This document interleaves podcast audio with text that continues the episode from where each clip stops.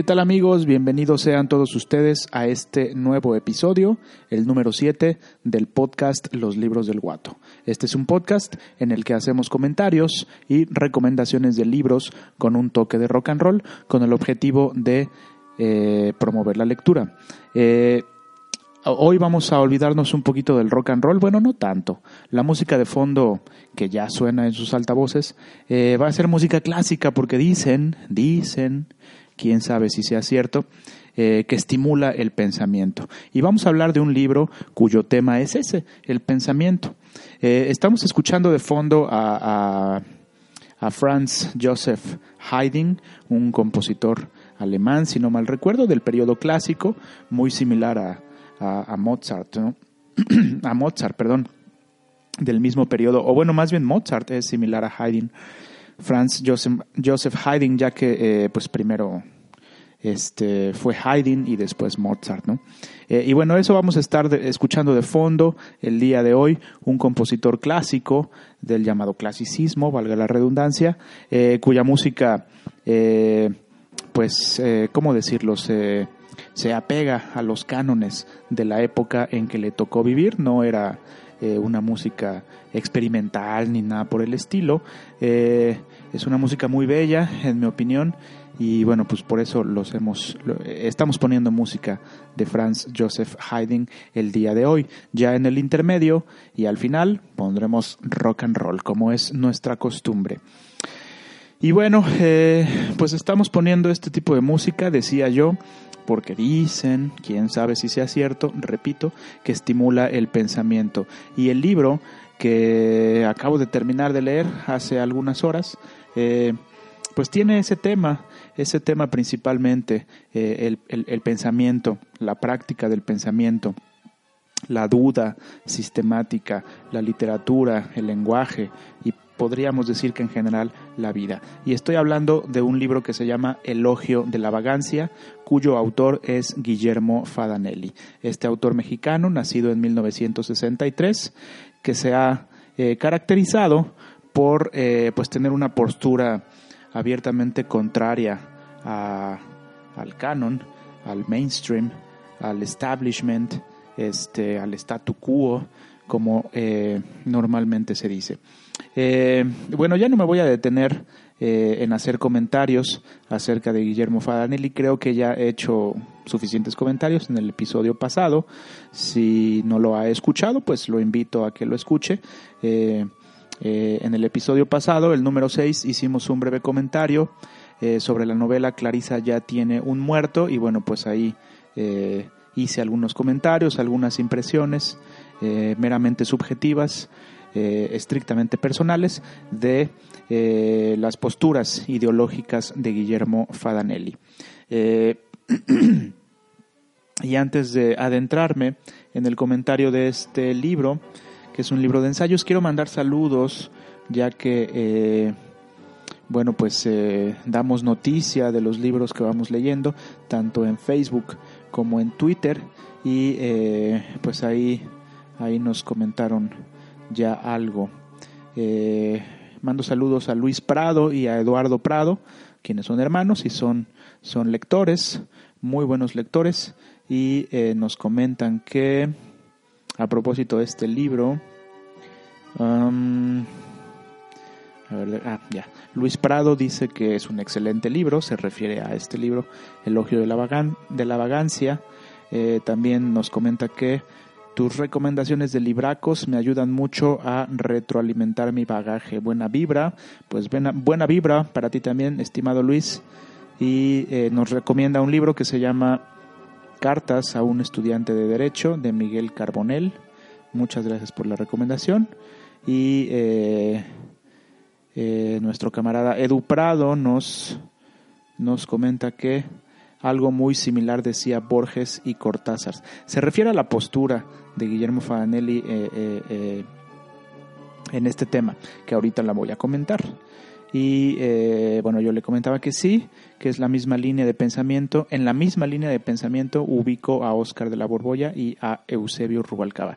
Y ahorita le digo, estimado radio, escucha cuál es esa línea de pensamiento mientras seguimos escuchando a Franz Joseph Haydn.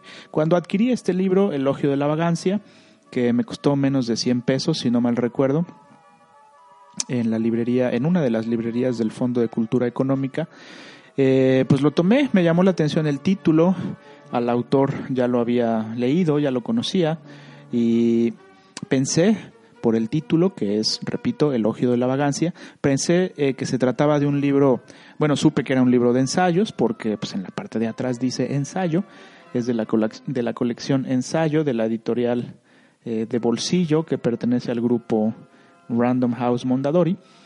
Eh, pues pensé que era, que, era, que era un libro de ensayos sobre la vagancia, es decir, sobre sobre andar vagabundeando, sobre andar errando, andar paseándose por las calles, por el mundo en general. Y eh, ahora que lo leí, pues me, yo, me llevé la sorpresa, grata sorpresa, de que no precisamente o no necesariamente era un libro de ensayos sobre el tema de la vagancia. La vagancia, para Guillermo Fadanelli, al menos en este libro, es eh, el acto de pensar, el pensar vagabundo, le llama él. Pensar vagabundo porque eh, afirma en estos breves ensayos que eh, si uno tiene certezas, pues el pensamiento se detiene. Y si uno anda vagabundeando, anda errando, anda vagando de un pensamiento a otro y a otro y a otro y a otro, pues el pensamiento sigue, el pensamiento se enriquece, el pensamiento compara unas posturas con otras, toma una postura también y bueno, a eso, a eso es a lo que llama eh, eh, elogio de la vagancia, o la vagancia más bien dicho. Es, es eh, en ese sentido, me parece que este libro de, de, Guillermo Fadanelli se parece a esos libros de algunos filósofos en el que toman un concepto y establecen desde el inicio cómo es que interpretan ellos ese concepto, ¿no? Dicen, yo voy a hablar de tal cosa, ¿no? Este, de la razón, como el, famoso libro de, Kant, Crítica de la Razón Pura. Y dice, pero para mí la razón representa esto y esto y esto, ¿no? Eh, bueno, pues así le hace Guillermo Fadanelli en este libro de ensayos breves, y son realmente muy breves, este, y, en ese sentido eh, eh, creo que hay que elogiar la brevedad, eh, porque se leen muy rápido y digo, no es que uno tenga que leer rápidamente. Eh, en mi práctica, en mi, en mi experiencia como lector, este, pues no importa cuánto tiempo te tardes, ¿no? Siempre y cuando pues disfrutes la lectura. Pero bueno, digo que son ensayos muy breves, eh, este, cercanos al llamado aforismo, que el aforismo es una sentencia breve, que no necesita comprobación, aunque no necesariamente son, son aforismos. Más bien, quedémonos con esta definición de ensayos breves. Eh, en los que trata estos temas, principalmente el pensamiento, también habla en algunos casos de la literatura, eh, de la filosofía. Es un eh, escritor que lee mucha filosofía. le recomiendo, si está interesado en eh, escuchar las posturas de Guillermo Faganelli, pues que busque videos en YouTube.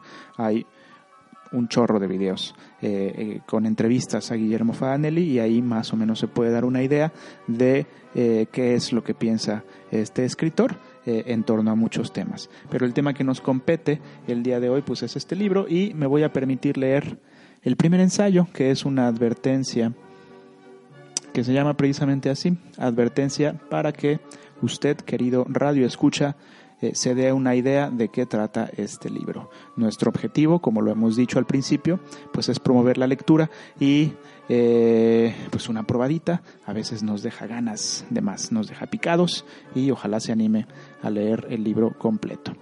Bueno, esta es la advertencia del propio autor. Imaginé este libro como una conversación entre amigos y a causa de ello renuncié al orden estricto y a las convenciones comunes que acompañan a casi todos los ensayos. Literalmente me puse a vagar, a mudarme de un camino a otro y a confiar en mi sentido de orientación. Dejé atrás las notas a pie de página, las citas rigurosas y todas esas señales que buscan guiar al lector por un sendero planeado de antemano. Un ejemplo del espíritu que me anima es que los capítulos han sido creados en buena parte al azar. Son pausas. El libro puede comenzar a leerse desde cualquier página, tal como se haría en una conversación inesperada. Los temas recurrentes son la vagancia como un medio de conocimiento, el sentido de la literatura en una época tecnocrática, el humanismo, el lenguaje, la inteligencia artificial y algunas obsesiones que me han perseguido a lo largo de la vida, como la angustia, la ebriedad y la ausencia de entendimiento entre los seres humanos. Como en toda charla mundana, se encontrarán digresiones, reiteraciones, exabruptos, contradicciones, lagunas y relatos personales. La experiencia literaria es, en mi opinión, uno de los medios de conocimiento más profundos que tiene el hombre en sus manos, una experiencia en la actualidad cada vez más despreciada. Espero que la vagancia en el transcurso de este libro sea tan placentera como lo es una buena conversación. De lo contrario, que los dioses anarquistas me lo demanden. Pues eso es la advertencia de este libro, queridos radioescuchas. Y concuerdo, concuerdo en gran parte en lo que dice en cuanto a la literatura. La verdad es que eh, la tradición filosófica occidental, eh, pues muchos años, siglos incluso, este, eh, se empeñó, o bueno, no se empeñó, más bien eh, hacía a un lado a la literatura como medio de conocimiento, se, siempre se le clasificó como ficción y como tal, como la ficción no es la realidad, pues como que se desdeñaba, ¿no? Ah, sí, son cuentitos, ¿no? Son novelitas, son poemitas, pero no dicen la verdad. La única que dice la verdad es la filosofía y la ciencia, ¿no? Por un lado, la filosofía, pues es esta reflexión profunda, este, este, a través de la razón, sobre la esencia de las cosas, sobre la divinidad, sobre las causas últimas, sobre las causas primeras, sobre la moral, sobre la ética, la estética, entre otros muchos temas, ¿no? Y eh, como tiene un, un rigor, la filosofía tiene un rigor académico, si no, no se considera filosofía, eh, pues se le da, se le da este estatus de verdad, ¿no? Lo que dice la filosofía es cierto lo que dice Platón, lo que dice Aristóteles, Nietzsche, este Kant, qué sé yo, eh, se toma muchas veces como verdad incuestionable. Y a la literatura pues se le ha desdeñado, ¿no? Históricamente. Y esto es lo que afirma Guillermo Faranelli en, la advertencia, ¿no? Que por otro lado, en su opinión y en la mía también, me uno a esa opinión, pues es un medio de conocimiento profundo, uno de los medios de conocimiento más profundos que tiene el ser humano, eh, eh, pues valga la redundancia, para conocer ciertas cosas, ¿no? Sin embargo, es solo una postura también la literatura. En mi opinión, ningún discurso eh, puede este ufanarse de decir la verdad. Por un lado, la ciencia, eh, siguiendo el método científico, pues establece verdades, ¿no? Eh, sin embargo, dado que la ciencia está hecha de palabras, se hace de palabras y el lenguaje es arbitrario, el lenguaje es una invención de los seres humanos, eh, pues no puede decir la verdad en tanto invención. Es por eso que también en otro de estos ensayos eh, el propio Guillermo Fadanelli considera a la ciencia como la como, como, un género más de la literatura, perteneciente quizá a la literatura fantástica. Pues de eso habla este libro, mis queridos camaradas. Eh, voy a leer otro, otro ensayo en donde se dice precisamente esto, que la, que la ciencia es, eh, es parte de la llamada literatura fantástica. Y encuentro eh, coincidencias entre el pensamiento de Guillermo Faranelli y, un par de escritores más que he leído este año también y que este, que, hay algunos comentarios aquí en este mismo podcast. Me estoy refiriendo a Oscar de la Borbolla, eh, un escritor y filósofo mexicano eh, vivo, sigue vivo actualmente, afortunadamente, y a Eusebio Rubalcaba, quien desafortunadamente pues ya murió hace un año, hace un par de años, si no mal recuerdo, eh, que tienen libros de ensayos. el de Oscar de la Borbolla se llama El arte de dudar eh, y el de Eusebio Rubalcaba, El arte de mentir. Ese es más bien como de ensayos y aforismos. Pero bueno, si quiere escuchar un comentario al respecto, eh, de esos dos libros, los remito a este mismo podcast, ahí están. Eh, y, es una postura similar en el sentido de que se estima estos tres autores Guillermo Fadanelli de la Borbolla y Eusebio Rubalcaba estiman más la duda que la certeza. ¿Qué quiere decir eso?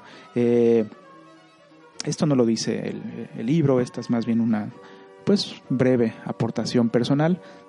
Puede ser que me equivoque, pero bueno, eh, eh, ¿por qué la duda es mejor que la certeza, en la opinión de estos tres escritores y en la opinión de un servidor también, porque la certeza detiene el pensamiento. Por ejemplo, si tenemos la certeza de que Dios existe, de que hay una divinidad, pues todo se reduce a ello, ¿no? Eh, ¿Por qué suceden las cosas? Porque Dios así lo quiso. ¿Por qué el mundo es como es? Porque Dios así lo quiso, ¿no? Este, y en ese sentido, eh, eh, pues la divinidad impide que desarrollemos el pensamiento o que pensemos cosas más allá de esa causa. Todo se reduce a Dios. Por otro lado, la duda, eh, eh, como dice Guillermo Fadanelli, andar vagando de un pensamiento a otro, nos permite comparar, nos permite pues alimentar nuestro pensamiento, ¿no? Si dudamos eh, de la divinidad, bueno, pues ahí hay, hay, una posibilidad de, de, pensar otras cosas. Claro, por supuesto, siempre acompañados de la reflexión y eh, en buena medida de la lectura. Eh, hay quien dice que la lectura nos hace mejores. Yo creo que eso no es necesariamente cierto. lo que sí creo es que la lectura, una de las grandes ventajas de la lectura, en mi opinión, quizá la más importante, es que incrementa tu vocabulario, ¿no? Y los pensamientos se expresan por medio del lenguaje. Luego entonces, como se dice en matemáticas, si tenemos un vocabulario más amplio, pues tenemos una eh, posibilidad más amplia de pensar, ya que el pensamiento se expresa en términos de lenguaje, se, expresa con palabras. Otro ejemplo que se me ocurre podría ser eh, pensar o tener más bien dicho, tener la certeza de que la democracia es el mejor sistema que, eh, eh, que funciona para gobernar a los seres humanos. Si se tiene esa certeza, pues ya, ahí se acaba el pensamiento, ¿no? Si dos personas están de acuerdo en eso, ya no hay nada de qué platicar, pero más bien si lo ponemos en duda, eh, si lo contrastamos con otras formas de gobierno, puede haber otros resultados, puede haber otros pensamientos que nos pueden llevar a otras conclusiones. Y hablando de conclusiones, también eh, toca más o menos el tema de, la razón, ¿no? Eh, la razón, pues es un invento, es un invento de la filosofía occidental que si bien sirve para muchas cosas, sobre todo en la, en la, en la lógica eh, y en la filosofía en general, este eh, la podemos utilizar eh, para dos fines específicos con dos resultados específicos y ambos verdaderos, ¿no? Decía en algún otro comentario, eh, si no mal recuerdo cuando hablaba del libro de Oscar de la Borbolla, al que me refería hace rato, que si uno se propone eh, por ejemplo, comprobar la existencia de Dios mediante la razón, lo puede lograr. Y si uno se propone comprobar la no existencia de Dios mediante la razón, también lo puede lograr. Es decir, la razón nos permite concluir dos cosas opuestas, ¿no? Y en ese sentido, pues de qué nos sirve la razón, ¿no? Eh, no podemos tener certezas por medio de la razón, eh, por medio de la ciencia tampoco, por eso es que decía que es otro género de la literatura fantástica. Y bueno, mis compas, pues creo que aquí le vamos a dejar el comentario, vamos a leer por supuesto y eh, vamos a escuchar una narración del propio Guillermo Fanelli, quien, quien está nuevamente en el estudio de los libros del Guato pero bueno, no quiero dejar de leer este, este breve ensayo eh, en donde se pone de manifiesto esta idea, ¿no? De las certezas, de las dudas, de las verdades, de la literatura, la filosofía, la, este, la ciencia, la literatura fantástica. entre otras cosas, mientras seguimos escuchando a Franz Joseph Haydn de fondo. Eh, bueno, después nos vamos a ir a la pausa, después escucharemos al propio Guillermo, quien nos va a hacer el favor de leer eh, uno de sus relatos. Eh, y bueno, pues después simplemente nos despediremos. Bueno, este ensayo, breve ensayo, se llama Más importante que ganar una guerra. Cuando se termina de leer un relato, el tiempo comienza a erosionar la memoria. Nada permanece si no es mediante otro relato que finalmente es una farsa. Los relatos verbales que hacemos de los relatos que leemos son balsámicos porque nos engañan haciéndonos creer que el pasado posee realidad. Sin embargo, a causa de su condición intrínseca, jamás son certeros y con ellos comienza a tejerse un mundo distinto al que advertimos durante la lectura, un mito. Hans Georg Gadamer sugiere que el relato conversa con nosotros para mostrarnos su verdad y de nuestra atención depende comprender el sentido esencial de sus palabras. Por muchas cosas que puedan ocurrírsele al lector cuando está leyendo, acabará siguiendo el camino que le marque el texto, escribe en el giro hermenéutico. Pese a ser lectores distraídos, tendremos siempre que volver al camino, ya que, en caso contrario, no habremos sabido encontrar la esencia del relato y habremos fracasado. ¿Pero es esto así? El lector es un buscador de la verdad en el texto. El idealismo que ha carcomido a casi todos los pensadores alemanes nos dice que los caminos son verdaderos e incluso ellos mismos, sin que nadie se los haya pedido, se han propuesto como nuestros guías, es decir, nuestros Führers. Hegel consiguió una filosofía capaz de ser comprendida si se lee con rigor.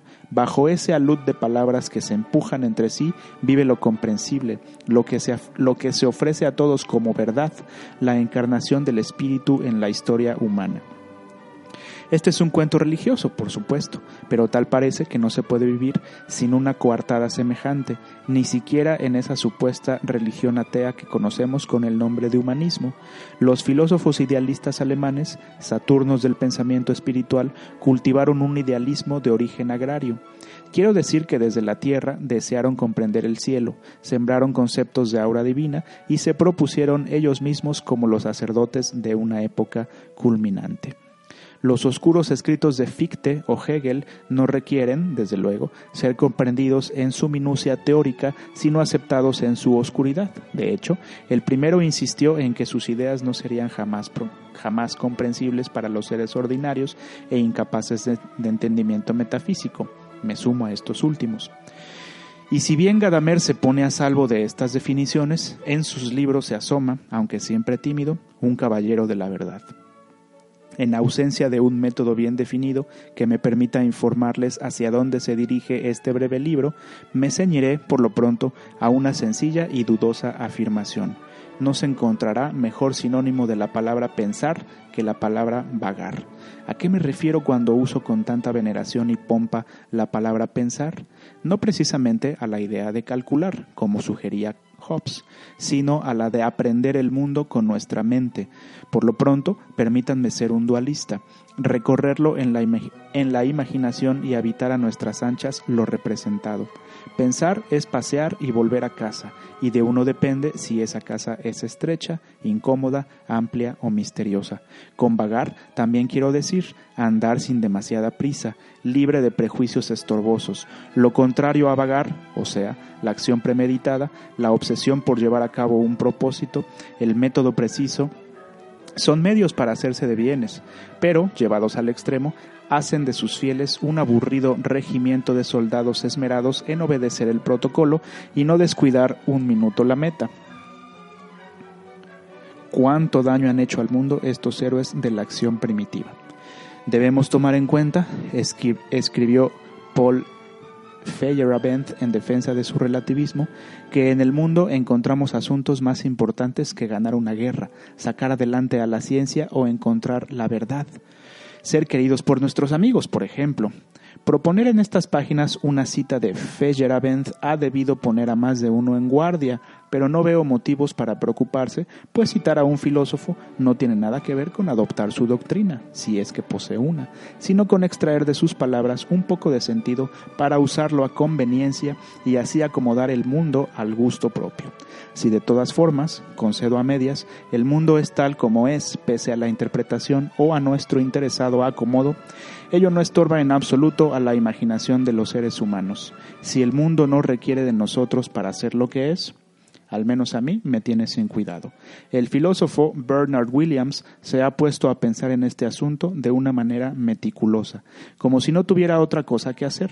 Cuando los hombres aún no existían y por lo tanto no podían observar ni interpretar nada, había de todos modos un mundo donde imperaba un conjunto de procesos físicos que dominaba la realidad.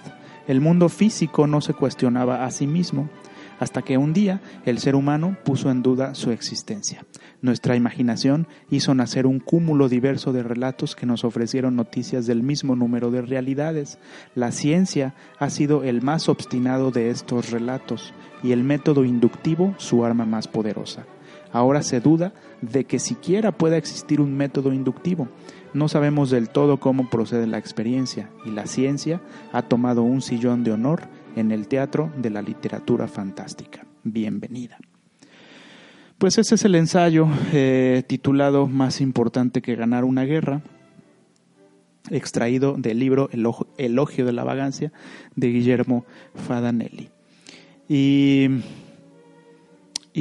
me parece que hace referencia, o al menos esa es la interpretación que yo le doy, eh, a esta idea eh, del siglo XX de la llamada muerte del autor. Eh, hace rato hacía referencia a la filosofía. Una de las ramas de la filosofía es la hermenéutica.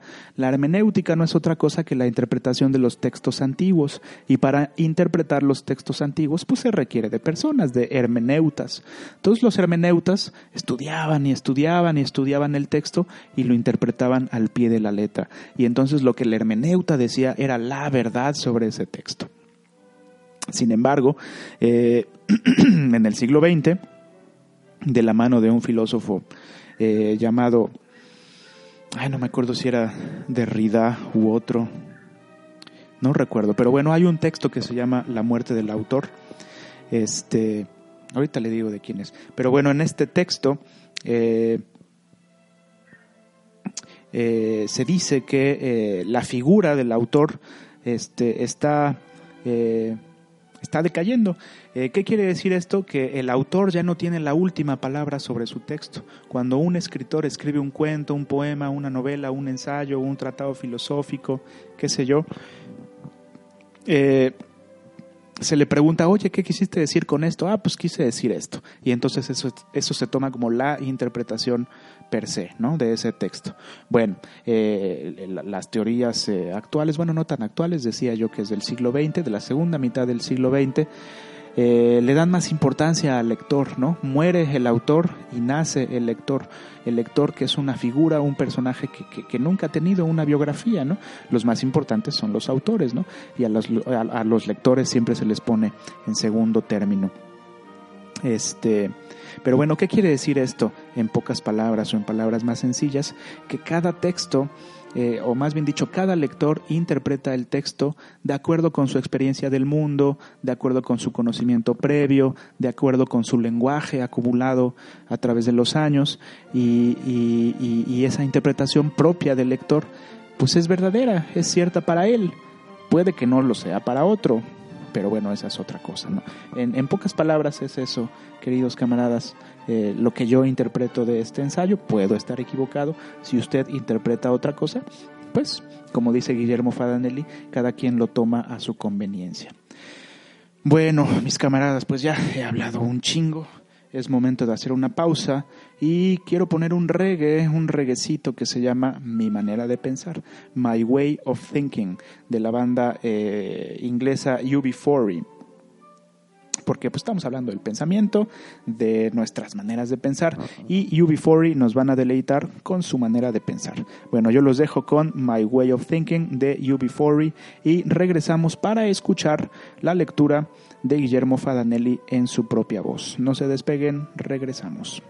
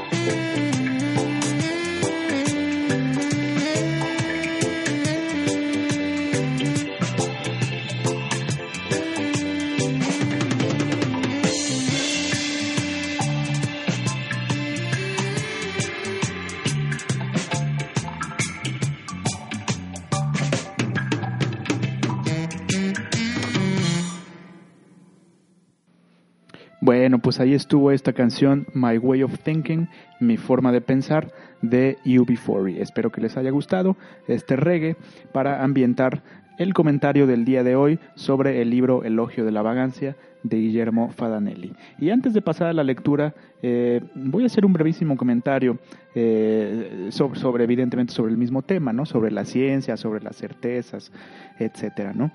Eh, eh, en, la, en la actualidad, la filosofía actual, que tampoco hay que casarnos con ella, no por ser filosofía este, va a decir la verdad, eh, tampoco existe tal cosa, este, pero bueno, en, los, en las tendencias filosóficas actuales, pues se considera que el conocimiento es un invento, que el conocimiento es azaroso, no se debe a un progreso del pensamiento, ¿no? Como se pensaba en el siglo de las luces en Francia, ¿no? Con la ilustración, este, la enciclopedia, ¿no? Que, que, que fue un proyecto eh, pues de libros en donde se organizó todo el conocimiento que se había adquirido hasta ese momento y, los hombres estaban felices porque finalmente habían llegado eh, al conocimiento pleno de, de, la sociedad, desde el hombre, de la divinidad, etcétera, ¿no? Y se pensaba que iba a ser eh, a partir de ese momento pues un mundo feliz, sin guerras, etcétera, ¿no? Pero bueno, después llegó el siglo, el siglo ¿cuál fue? El 19, el 20 sobre todo, y pues las dos guerras mundiales pues, pues se llevaron al traste esta concepción del mundo como progreso del conocimiento. No, más bien el conocimiento se impone, se inventa, hay grupos de poder que, que, que manipulan eh, las verdades para su conveniencia. Y bueno, a esto también, en mi opinión, nos invita a reflexionar este libro de Guillermo Fadanelli. Y agradecemos nuevamente, muchas gracias Guillermo Fadanelli por estar nuevamente con nosotros aquí en los libros del Guato. En el comentario pasado eh, sobre la novela Clarisa ya tiene un muerto, eh, yo leí un fragmento de la novela, el propio, el propio Guillermo leyó este otro fragmento de otra novela que se llama Lodo. Eh, ahora estamos haciendo un, comentario sobre su libro de ensayos, que la verdad me encantó eh, como ensayista, lo digo sin, sin reservas, lo digo sin tapujos. prefiero a Guillermo Fadanelli como ensayista que a Guillermo Fadanelli como narrador. Pero bueno, esa es mi opinión. Eh, usted tendrá una mejor opinión. Me gustan, me gustan mucho más sus ensayos, sus posturas que sus novelas. Eh, pero bueno, también disfruto leyendo sus novelas. Y vamos a poner ahora una muestra de un cuento, un relato eh, de Guillermo Faganelli que se llama Interroguen a Samantha. Eh, nos va a hacer favor el propio Guillermo de leerlo para todos ustedes. Ahorita le vamos a pasar el micrófono. Eh, y bueno, así creo que tenemos una, una visión en estos dos episodios, una visión general de la obra de Guillermo Fadanelli.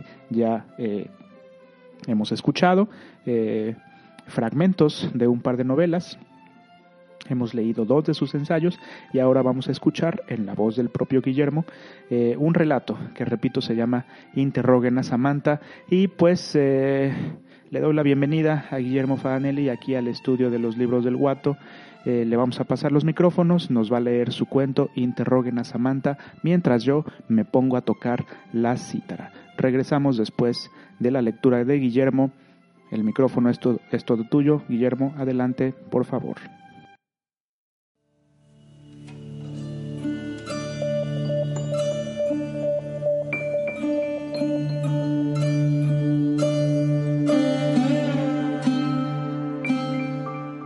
Guillermo Fadanelli, interroguen a Samantha.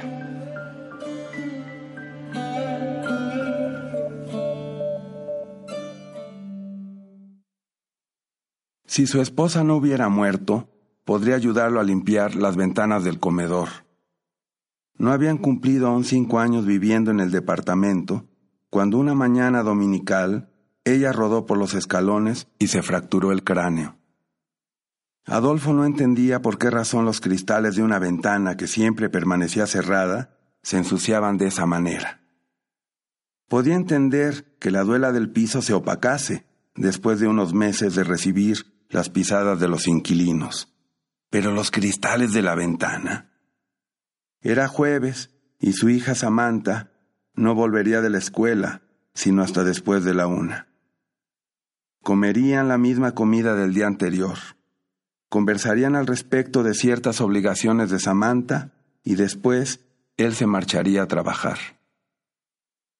¿Cómo podía sentirse tan cansado a los 39 años si la mayor parte de su tiempo la dedicaba a actividades intelectuales? Si fuera un enterrador o un obrero, lo entendería. Pero ¿cuál era la razón para que un periodista se levantara y se acostara todos los días de tan mal humor? En la opinión de Adolfo, ambos estados de ánimo se hallaban íntimamente ligados. El agotamiento nublaba su carácter y lo convertía en un ser irascible. Con cuánto gusto rompería los cristales de su ventana para evitar limpiarlos. Dos días antes había tenido una conversación con el recién nombrado director del periódico al respecto de las nuevas obligaciones de los empleados de la sección de cultura. Había sido una reunión desagradable, debido a que, en lugar de hablar precisamente acerca de las nuevas funciones de estos empleados, el director decidió contarle las minucias de una aventura vivida la noche anterior al lado de una actriz de televisión. Adolfo no estaba impresionado, sino aburrido, y habría querido que la reunión no se alargara hasta la medianoche. ¿Por qué tomó la decisión de limpiar las ventanas? ¿Por qué una mañana se está dispuesto a realizar tal labor sin saber exactamente cuál es la causa? En todo caso, ir a la peluquería para cortarse el cabello parecía un asunto bastante más urgente. Unos minutos después del mediodía, el timbre del teléfono distrajo a Adolfo de sus cavilaciones. Era una llamada de la directora del plantel donde estudiaba Samantha. La mujer exigía la inmediata presencia de Adolfo en las instalaciones escolares, pues su hija había cometido un acto cuya gravedad no permitía ser tratado a la ligera. Adolfo se puso una camisa blanca, desodorante y un poco de aerosol en el cabello. Estaba harto de su cabellera desordenada. Seguramente no pasarían muchos días antes de que las tijeras dejaran bien solucionado el asunto. ¿Cómo pudo haberse imaginado el nuevo director del periódico que un hombre como Adolfo podría estar interesado en sus romances? En cuanto recibiera una buena oferta, abandonaría ese empleo para siempre. De hecho, esperaba de un momento a otro la llamada de un amigo que le confirmaría la posibilidad de trabajar como reportero cultural en un canal de televisión. Descendió los tres pisos que separaban su departamento de la calle sin detenerse, como era su costumbre, a husmear en el interior del buzón colectivo. ¿Qué podía haber hecho una niña de once años para que la encargada del colegio no deseara tratar el asunto por teléfono? Lo más probable era que Samantha hubiese causado algún desperfecto en las instalaciones, daño que sin duda sería cargado a la cuenta de Adolfo. El colegio se hallaba solo a unas cuadras de su departamento, de modo que en diez minutos estaría cruzando la puerta de la dirección. Ya dentro de la oficina, se encontró con una escena inesperada. Junto a una vitrina que resguardaba del polvo a la bandera nacional, estaba su hija, con el rostro serio, inclinado, mirando en dirección al piso. Justo en el costado opuesto, una pareja de semblante acongojado y condición humilde lo observaba con curiosidad. La directora del colegio dio unos pasos adelante de su escritorio para saludar al recién llegado y le pidió que se colocara al lado de su hija. El protocolo puso a Adolfo de muy mal humor. Primero, el director del periódico haciéndolo cómplice de sus romances. Después, la estúpida decisión de limpiar los cristales de las ventanas. Y ahora esto. ¿Por qué su hija parecía tan amedrentada? La directora le explicó lo ocurrido dos horas antes durante el descanso obligatorio de las diez de la mañana. Su hija se había encerrado con otro alumno en un compartimento del baño. Un profesor, afortunadamente alertado por el resto del estudiantado, los había descubierto en el momento de realizar el coito. La directora le pidió mantener la calma, a pesar de que Adolfo no había expresado todavía ningún sentimiento. Los padres del alumno que había realizado el coito con Samantha, estaban allí para responder por las consecuencias que un acto tan bochornoso podría desatar. A juzgar por su apariencia, habían dejado sus labores para presentarse en la escuela.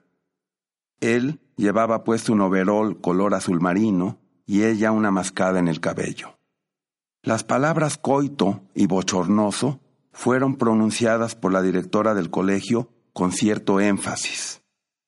Adolfo, que conocía bien el imperioso carácter de su hija, estaba intrigado por su comportamiento.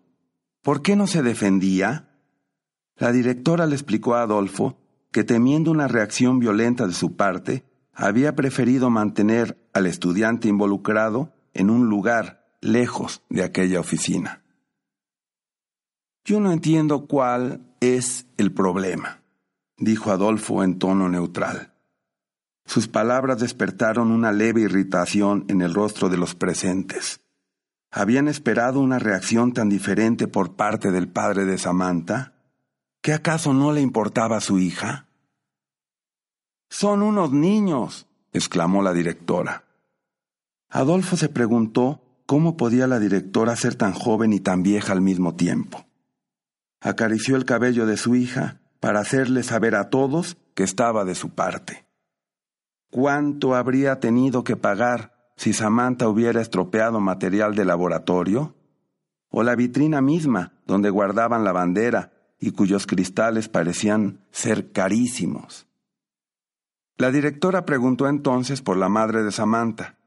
El polvo nacarado no lograba ocultar el color de sus mejillas, ni tampoco un pequeño lunar al lado de los labios. Adolfo prefirió no responderle, ya que al enterarse de la orfandad materna de Samantha, la directora tomaría la respuesta como un atenuante de su conducta. De ninguna manera le haría las cosas más sencillas. ¿Fue en el baño de hombres o en el de mujeres? le preguntó Adolfo a su hija en un tono cortés, conciliador. Eso no tiene importancia, interrumpió la directora del colegio. Hacía dos años que ocupaba el cargo y nunca se había enfrentado a una situación semejante. En el baño de mujeres, respondió Samantha. La gravedad de su voz delataba que había estado llorando. Si fue durante el descanso y además en el baño destinado a las mujeres, no creo que mi hija haya cometido ninguna falta. Hemos interrogado a los niños y quiero decirle, estimado señor, que hubo penetración. Adolfo recordó que también el director del periódico le había llamado estimado señor antes de contarle acerca de sus aventuras con la actriz de televisión. ¿Por qué la directora había dicho hemos interrogado? ¿Cuántas personas más habían acosado a su hija con preguntas incómodas? Volvió a reprocharse su falta de pantalones. De haberlos tenido, se habría levantado y habría dejado al director del periódico con la palabra en la boca. ¿Va usted a expulsar a mi hija del colegio? Lo estamos considerando, dijo ella, apenas moviendo los labios. Cuando termine de considerarlo, hágamelo saber. Buenas tardes. Adolfo tomó a su hija de la mano y abandonó la dirección. Recorrieron en silencio las siete calles que mediaban entre la escuela y su departamento. Una vez en casa, Adolfo le informó a Samantha de que de ninguna manera se quedaría sin castigo.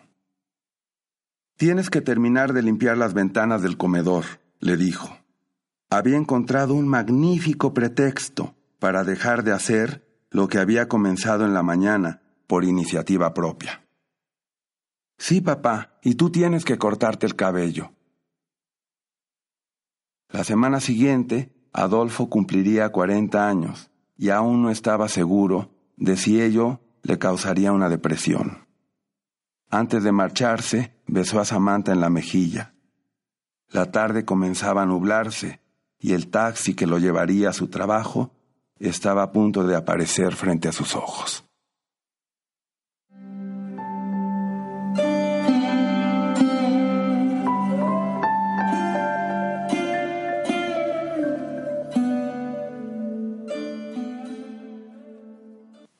Pues muchas gracias Guillermo por acompañarnos nuevamente en el episodio de hoy en los libros del Guato. Gracias por haber compartido la lectura de tu cuento Interroguen a Samantha con nuestros lectores y radio, bueno, no, lectores porque no, no, me leen a mí, este, más bien son radioescuchas, nos escuchan eh, aquí a través de este podcast. Eh, pues bueno, eso fue la lectura de Guillermo, lo despedimos, muchas gracias. Y eh, pues eso es todo por el día de hoy, mis camaradas, espero que hayan disfrutado este episodio tanto como yo el hacerlo. Y pues seguimos escuchando a Franz Joseph, Franz Joseph Haydn, música de fondo. Y pues nos vamos a despedir, ya nada más este último comentario, después de la lectura de Guillermo Fadanelli, vamos a eh, escuchar una canción que se llama Think for Yourself, Piensa por ti mismo, cortesía de John Lennon, Paul McCartney, George Harrison y Jim Ringo Starr, es decir, los Beatles, el cuarteto de Liverpool, uno de los grupos si no es el más importante, sí, indudablemente de los más importantes en la historia del rock. Y esto en honor a este libro que trata sobre eso, sobre el pensamiento. No se quede, estimado radio escucha, con una sola opinión, con una sola lectura, con una sola postura, con un solo libro. Eh, reitero que eh, eh, la lectura no, no, necesariamente nos hace mejores personas, pero sí estimulan el pensamiento de eso, no tenga la menor duda. lo invito a leer eh, los libros de Guillermo Fadanelli, a que me cuente sus, eh, sus opiniones también, podemos tener divergencias. Y eso es lo rico, eso es lo rico del diálogo, ¿no? Eh, no hay verdades absolutas, la única certeza que tenemos es, bueno, dos certezas en mi opinión, una es que existimos y otra es que vamos a morir tarde o temprano, pero pues no hay verdades absolutas, ¿no? Decía hace rato que es preferible vivir enarbolando la bandera de la duda eh, y no de la certeza, ¿no? Digo, hay que tener certezas, por supuesto, en las cosas prácticas, ¿no? Como, como qué vas a hacer el día de hoy, qué te vas a poner, qué vas a comer, este, a quién vas a invitar a salir, qué sé yo, ¿no?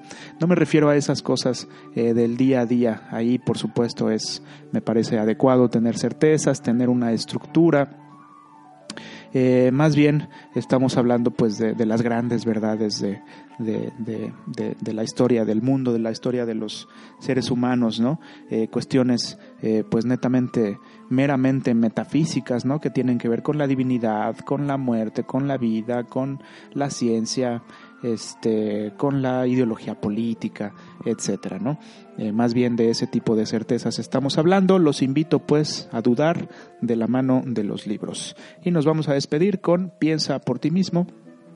Sigamos este, esta recomendación de los Beatles. Eh, por supuesto, apoyados en lecturas. las lecturas, entre más numerosas, estimulan más nuestro pensamiento. Mi nombre es Eduardo Hidalgo, también conocido como Lalo Guato, y nos escuchamos en el próximo episodio de Los Libros del Guato. Bye bye.